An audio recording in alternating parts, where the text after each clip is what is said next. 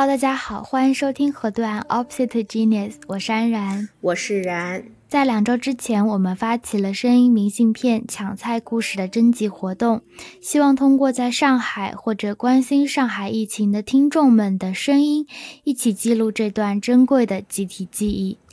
今天我们将听到的第一个故事来自我的好朋友，他是一位上海原住民，和爸爸妈妈生活在一起。在我认识的上海朋友中，他的抢菜和团购经验也许算是最成功的了。看剧抢票练就的超快手速，加上和家人住在一起互相支撑，在上海的朋友中，我对他算是最放心的。但听到他的声音，听了他的故事，我发现，就算是最不需要我担心的人，也经历了这么多的困难和焦虑。下面请听他的故事。大家好，我是莫鹅鹅。呃，我人在上海，是新静安区。然后我们小区是在三月二十九号的时候出了第一例阳性。呃，就在当天中午的时候，小区正门就被钉上了红红的大木板，开始封闭管理，就是只进不出。然后两天之后就无缝衔接到了全浦西的风控管理。呃，到现在还没有要解封的意思，所以前后加一起已经隔离了有十七天了。然后关于抢菜的话，我是和爸妈住在一起。首先，我妈这个人性格呢，就是非常不喜欢囤积东西，所以在封控前也没有像我一些朋友同事那样把冰箱啊、柜子啊全塞满。嗯，她现在也有点后悔了。而且我们小区这边发菜就发过一次，然后三天就吃了这个精光的那种。我爸妈呢玩手机也不是很溜，所以网上抢菜和那种小区团购买菜就变成了我的主要任务了。然后我一开始是尝试叮咚和盒马抢菜，呃，基本上是六点一次和八点半一次，所以我每天都定了早上五点五十和八点的两次闹钟。哎，早起真的太痛苦了，前后试了有三四天。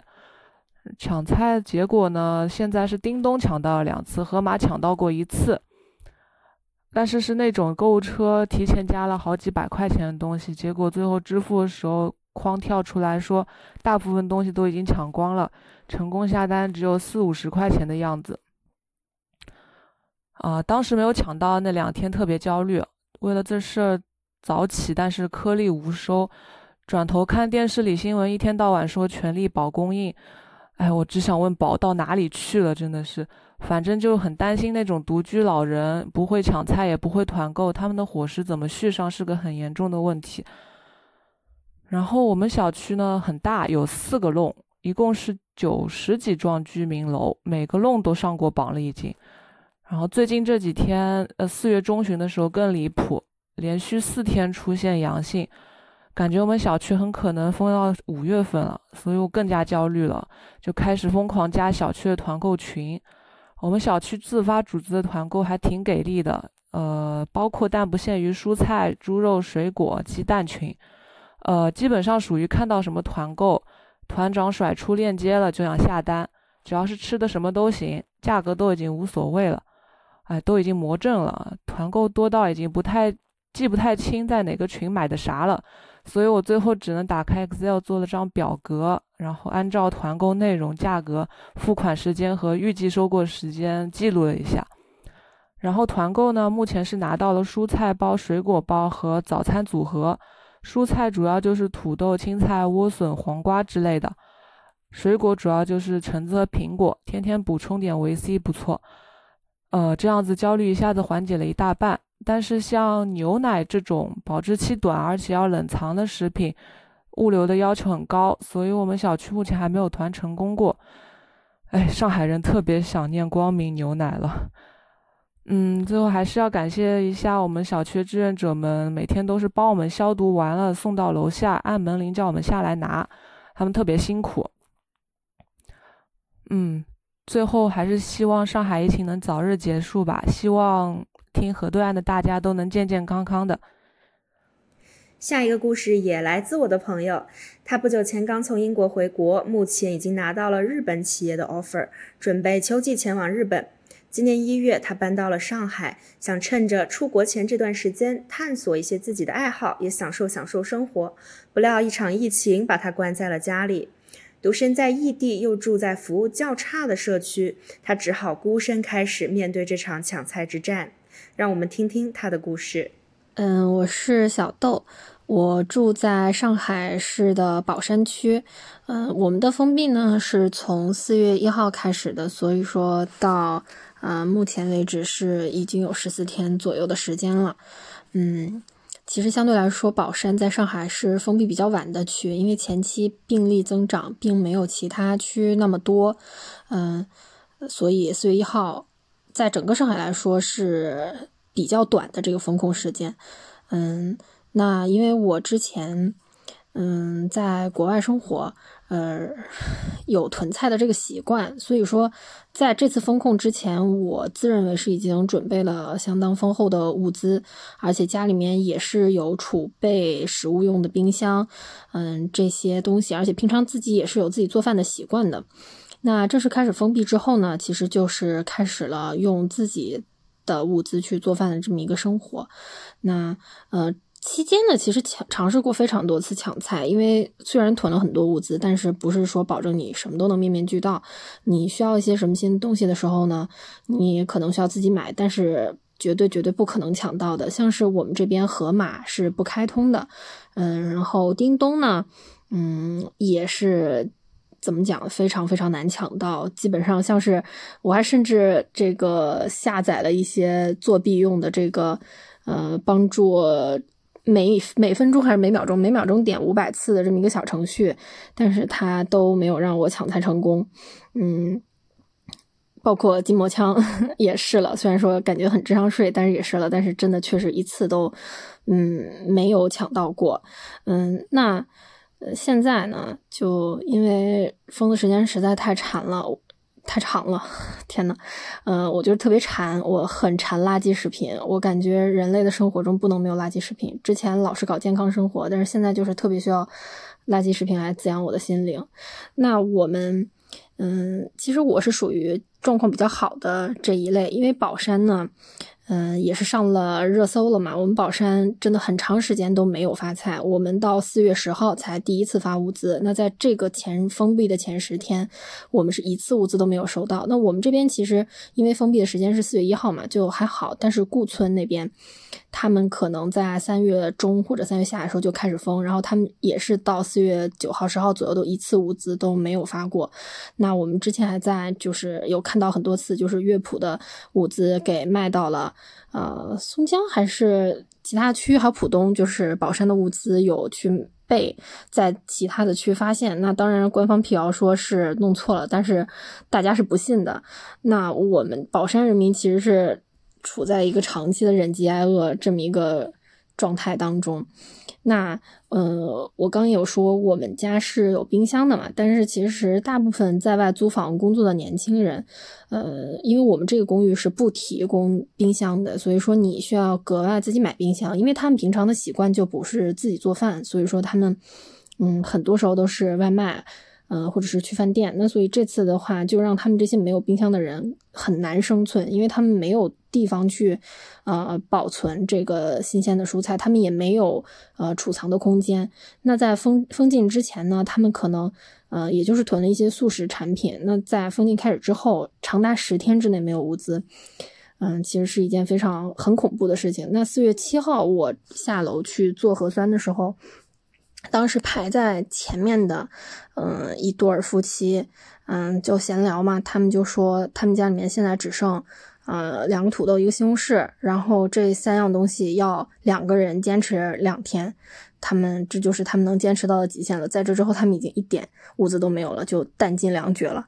我当时其实特别的。很想分一点什么给他们，但是因为他们和我住楼层很远，就没办法互相给。呃，然后呢，我后来也有分一些虾和牛奶给我的邻居。嗯，大家呢，怎么讲呢？就是有的时候他们没有储存的这个现实条件，然后他们也没有新鲜的蔬菜和水果吃。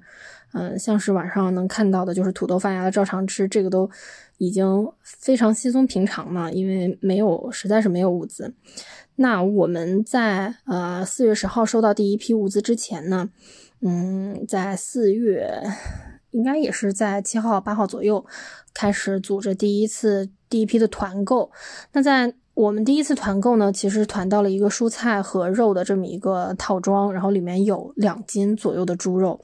嗯，那其实，嗯，我我们当时就是确定订单之后，我们团长有把那个呃订单和备注发在群里面，让大家去确认嘛。那就是当中有一个人的备注看起来特别心酸，他说他说可备注说可不可以嗯帮我把肉分成小份，因为我们家里面没有刀。我当时看到，我非常非常非常的震惊。就他们家连刀都没有，就你可想而知，他们家是炊具这方面都很稀缺，就很难想象他这，呃，加接近十天的封禁里面，他是怎么去生活的。那我们当然可以说你准备的不充分，但是，呃，因为这不是他本来的生活习惯，他也是在毫无征兆情况下被打入这种封禁当中的，他可能也没有预料到会。这么长时间收不到就是政府的物资，所以说其实非常担担忧他们的这个生活情况。那其实我们嗯，我们这个。小区因为长期没有就是收到政府的物资，包括我刚才说的团购，其实是，呃，我们小区的我们楼的某位团长他站出来用自己的个人资源帮我们团购的。那在他团购之前呢，嗯，首先是群里面因为长期没有收到物资、饥饿等等因素，嗯，很多人都是已经有半天、一天左右已经断粮了，然后家里没有米、没有面、没有油。这种情况，然后他们就在群里面说一些，呃，相对来说情绪比较激动的话。这个时候呢，我们我们这个小区里面呢有一个，也就是我们后来团菜的这个团长呢，他看到之后呢，他非常的，呃，他个人的这种尊严和荣誉感可能不允许别人去这样说，所以他说他他不行，他说他说我就是这个。嗯，那我不允许你们这么说，这个这个什么呢？呃，我现在就要呃尽我所能去帮助你们。那所以呢，他站出来帮我们团购了很多很多的这种嗯物资，就是包括我们第一次收到的这个肉和蔬菜的这个礼包，呃，就是他帮忙团购的。嗯，但是。之后就出了一个非常非常戏剧性的问题，那就是在一天之后的凌晨，和他同住的这个人呢，就是半夜突发心绞痛，然后呢，他在凌晨开始就是给呃各种各方面的去打电话，包括就是疾控中心给各种医院去打电话，但是都没有收到回复，都没办法接收。然后他就非常的绝望，非常的伤心。那当然，后来呢，就是很幸运的是叫到了附近救护车，嗯，也是比较幸运。他这个朋友呢，最后情况好转了，呃，没有真的陷入一个危险中。那他第二天在群里面，他的发言就有一个非常曲折的变化。那他就变成了，嗯，我我现在是什么都不相信了。然后我就很感慨。那当然，嗯，在疫情当中，虽然说，嗯，生活肯定是不如以往的开心，嗯，但是也是需要苦中作乐。那我们在这次呢，其实也也因为团购，就是跟左邻右舍的关系突然就被拉近了，那也就突然知道了啊，原来我我邻隔壁住的是有工程师、有老师，呃，还有呃一些测绘专家这些。形形色色的人，那你可能在以前在现在大都市，你跟你的邻居去产生交流和沟通的机会非常之少。那但是就疫情的这个关系呢，大家就呃突然开始交流，然后呢也变成了哎呃我们家有这个什么什么呃我会什么什么，那我们疫情结束之后我们一起吃个饭呀，来我们家吃火锅呀，大家的关系突然就比以往拉近了很多。那我觉得嗯也可以算是这个。苦中作乐吧，可以算是这这次这个，呃，苦痛的修炼当中唯一可以让人觉得有所收获的一个点。嗯，我现在呢物资还算是比较充足，尽管也，嗯，也有就是不多的地方，但是属于勉强可以度日。那我觉得，嗯，比我情况要差很多的，或者说就在饥饿当中徘徊的人，其实是非常多。因为到现在是呃，宝山是封控正式十四天嘛，那在这十四天当中，其实宝山也就发了一次的物资。嗯，那嗯，希望就是大家都能坚持下去。嗯，我觉得个人的力力量是非常渺小的。呃，我们能做到的只是说不断增加自己抵抗风险的能力。嗯，但是我们永远没有办法去预测这个这些不可避免的苦难什么时候会到来。然后也希望在上海的小伙伴们能够成功抢到菜，虽然我一次都没抢过，抢到过，但是还是希望上海的小伙伴们能抢到菜，然后能吃饱饭，呃，能在这种嗯不知道什么时候才能结束的风控当中保持一个开心的心情。好，谢谢大家。最后一个故事来自我的邻居。在疫情之前，我从来不知道门的对面住着谁，这个楼里有着什么样的家庭与住户，甚至不曾了解我的室友们。但是，一场疫情，一次团购，让我重新认识与感知到了身边的温暖与关怀。他是我面包团的团长，这个面包我等了两周，也成为了我现在最大的安全感之一。但这次的团购经历无疑是最坎坷的，中间有着冲突、质疑，但最后索性也成功等到了货。这中间，作为团长的心情如何？他又经历了什么样的故事呢？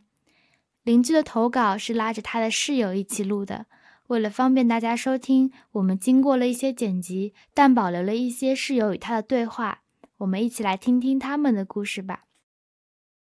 我这边的话，现在是属于住在宝山区大场镇这边。嗯，我从四月一日开始就响应政政府的号召，然后浦西这边的话，大家从四月一到现在有十五天了吧？我这边的话是，嗯，有三种方式抢菜，然后我分别给大家说一下吧。首先，我第一种抢菜的方式就是也，嗯，也是大家一直在用的一种方式，就是在各大平台的 APP，比如说美团、叮咚买菜，还有盒马之类的等等的，是在这个主流的 APP 上抢抢菜。但是的话，我这边手速比较慢嘛，然后每天早上虽然定了几个闹钟，但是的话依然抢不到菜，然后基本上人太拥挤，我都抢不进去。等我抢进去的时候，不是没有菜啦，就是没有运力了。然后这边的话，用这种方式还是有很多困难，然后也导致没有抢到过菜。然后接下来的话，我就又尝试了另一种方式，也就是我的第二种方式的抢菜，就是我们在。嗯，抖音平台上看到有一些直播的，说是在上海本地都可以发货的，但是像这种平台上的话，因为看不到东西嘛，也没有人买过，也不知道菜品究竟是怎样的。然后的话，他们这边是就近仓库发货的，然后我们这边，嗯，就联系了一下他们，嗯，一个最近的仓库给我们发的货，但是需要我们自己去自提，所以等他们配好货之后，我们就叫了一个跑腿的小哥去帮我们提了一下。然后现在的话，这个菜我们是呃，当时是抢了四份，让他根按根据三百呃块钱的菜，三百块钱的菜，三百加三百加一百五加一百这样给我们配的。然后的话，嗯，跑队小哥给我们带回来之后，哦，就有点惊呆了，因为这些菜的话，首先是特别不新鲜。然后比如说一百块钱的菜包里，它只包含两根莴笋、三颗土豆，然后还有一个大白菜。然后的话，三颗土豆都已经发芽了，然后已经有了毒素，不能吃了。莴笋的话，等我们切开的时候，也已经哦，也已经坏掉了，然后心都已经变黄了。哦，反正是一次挺失败的经历吧。嗯，然后在这个平台乱七八糟算下来，加上我们买菜的钱，还有呃，还有我们几个跑腿的钱，大概花了呃两千来块钱。东西是买了一千八百多，再加上两百五十块钱的跑腿费，花钱是花了挺多的。但是最终拿到手的菜，哦，还是蛮少的，而且非常不新鲜。当时有一天都是在跟商家沟通这个问题，最终他们又给我们送来了一些新鲜的菜，把这些旧的菜又退还给他们了。在当天晚上的时候，但是的话，这些菜。嗯，还是稍微不是很新鲜，但是比第一次强很多。然后的话，我们自己用秤称了一下，也是有缺斤少两的现象存在。然后整体的话，反正不是特别满意。然后比平时的菜价大概贵了有好几倍这样子。但是没有办法，这种方式虽然贵，但是我们可以当天就吃到菜。这样的话，呃，也是能。救一下我们当时的急，因为实在家里没有什么别的菜可以吃了。嗯，然后第三个我们抢菜的方式就是用了社区团购的。当时刚开始不是在业主群里，然后也不知道有哪些团购的一些群，然后后来实在没有办法之后，经历抖音事件之后，我们又嗯联系了邻居，让他们帮我们嗯邀请进入了业主群，然后这个时候我们才参与了一些团购。呃，团购的菜总体来说还是不错的，虽然贵是比平时贵了一些，呃，但是还算是在这种疫情的情况下还算是划算的。然后最终的话也是呃两三天之后到货的，也还是蛮快的嘛。然后的话大概就是这三种的抢菜方式。我自己的话在这段时间也是当了呃大概有三个团长。首先的话，刚开始当团长是因为自己的客户有需要，呃，抢购一些蔬菜呀、牛奶之类的，然后我就成立了几个团，呃，团购的一些牛奶、蔬菜，帮他们联系了一些比较品质比较好、价格还是比较实惠的、没有涨价的这种商家，然后帮他们团购的。然后的话，自己小区也是当了一次面包的团长，因为我自己 本身想吃面包了嘛，所以就嗯。在大群里发了一下，呃，看看大家有没有一起想吃面包，可以一起团购。然后商家的话，我当时选择的是拼多多的百亿补贴的，然后觉得很靠谱。然后当时也写的是四十八小时能够送达嘛，然后我就成立了这个团。然后大家也是冲着时间短，然后面包现在又是紧缺物嘛，然后就一起来参与了这个团。嗯，但是的话，每一个团长都是不好当的。刚开始我只是觉得帮他们，嗯，作为一个传达的作用，上面帮他们联系好，底下的他们团购好，我帮他们做好表格，然后帮他们分配好物资等等就可以了。嗯，实际工作的时候根本不是这个样子的，就还是会有很多困难。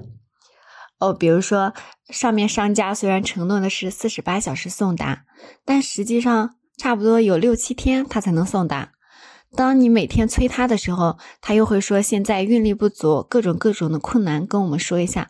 当然我也理解，但是呃，我底下参与团购的这些人，他们不一定每个人都理解，因为每群里人太多了。刚开始多一两天的时候，可能会忍耐一些，会宽容度大一些，但是到后来的话，他们也是忍耐到了一个极限了。然后有一些人他。就会跳出来说，嗯，这个为什么没有到？联系的这个企业是一个骗子企业等等，转而对我自己这个团长的身份产生质疑。然后当时就感觉所有噼里啪啦的一些人都是在来批评我。我当时自己感觉很委屈，我明明上面也积极的帮大家沟通，啊，我用自己的时间，然后义务的去帮大家做这个事，为什么大家还要这样对我呢？然后当时就感觉当团长真是太不容易了，我可能以后也不想再当团长了。这也是一次特殊的经历吧。嗯，那您觉得，呃，在您在做三个团长的时候，有有什么经验可以分享给大家，然后帮大家排一下雷之类的？团长的经验，呃，也也没有什么太多的经验，只能说本人一些，呃，最近总结出来的一些。一点小小的认识吧。你要当团长之前，一定要和上家沟通好，供应商必须要确保好这个供应商没有问题，他们的资质都是符合的。这些，因为必必定要拿到这个东西，呃，必须是一个合格的产品嘛。然后虽然你是义务的，但这些责任你都是要承担的。紧接着你准备组团之后，你要和居委会要报备好，居委会这边同意了之后，到时候告诉你。嗯，这个团到了之后应该怎么做？等等，和居委会沟通好之后，然后就开可以开始组团了。组团的时候一般都是发到大群里，看有什么需要的。需要组织这次团购的，想参与的，大家单独再进一个群里，因为这样不影响大群里的一个整体的秩序嘛。一定要单独成立一个群，这样大家的话，好像就是嗯，会更容易一些。比如说，我我参加的这个群就是专门团肉的，另一个群就是专门团面包的，另一个是专门团奶的。这样的话就分工明确一些，也不太乱。然后的话，当团长就是。啊，一定要每天都要和你嗯上面的供应商沟通一下，这个东西确定到时候能多久到？因为您组织团购的时候是必须要告诉这个参加团购的这些人，您这次团购的是什么东西，它规格是怎样的，数量是怎样的，然后质量是怎么样的，厂家是哪个，多少天能送达，这些都是要告知到大家家的哦。然后的话。基本上就是这些，然后还有的话就是等东西收到，东西收到的话，到时候那边司机也会联系我的嘛。呃，联系团长的话，您一定要把提前该准备的准备好，把这个成团的名单一定要整理好，到时候给大家分配的时候才不容易错拿。然后的话就是要跟居委会借一些记号笔之类的，把东西上都打上对应的标号，这样的话大家不容易拿错。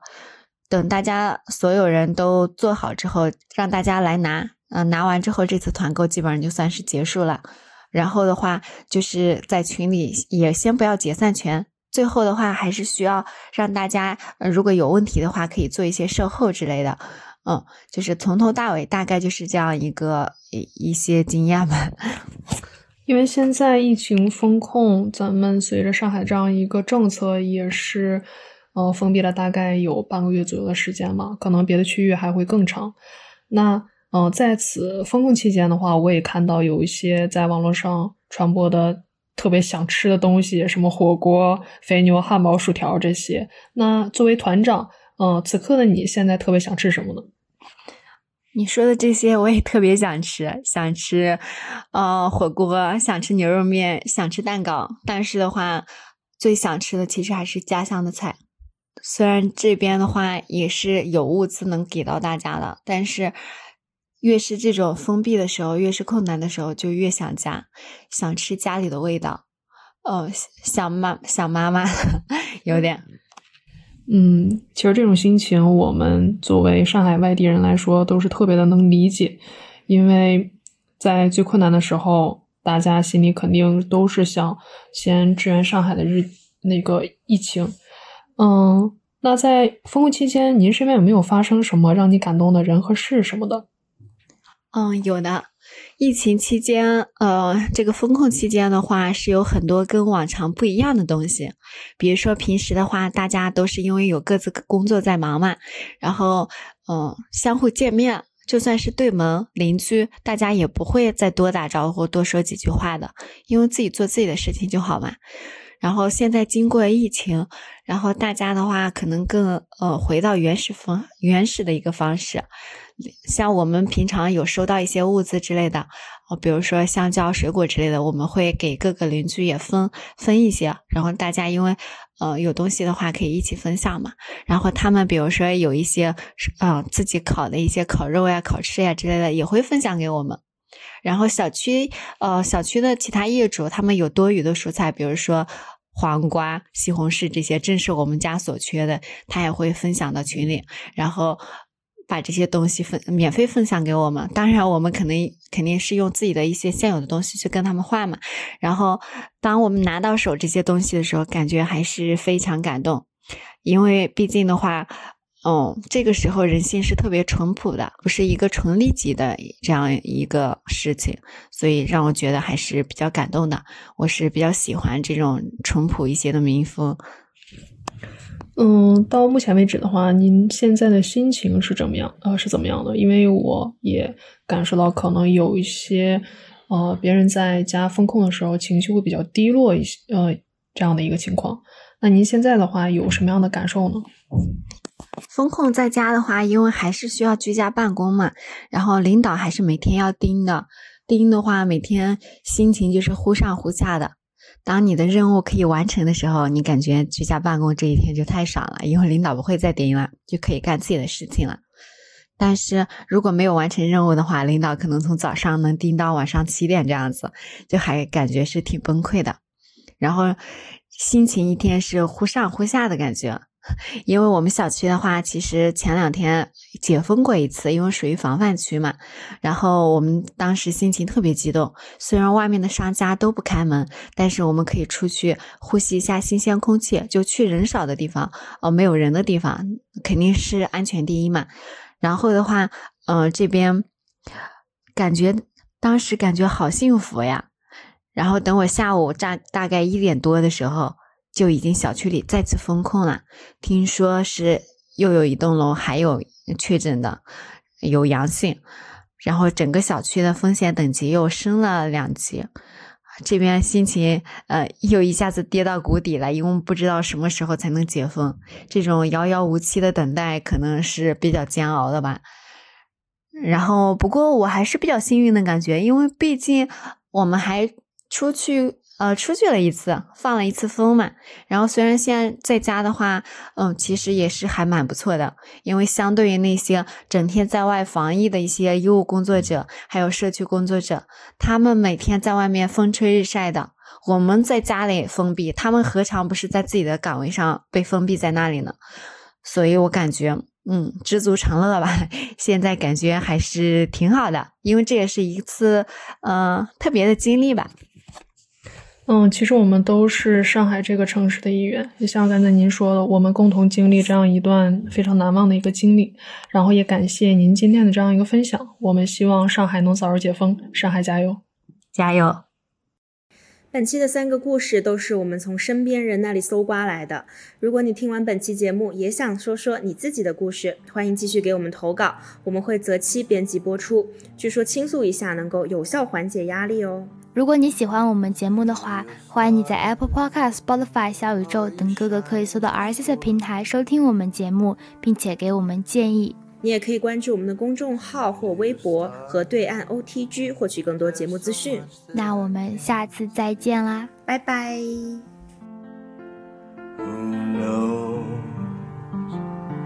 I felt it from the first embrace I shared with you. dreams may finally come true.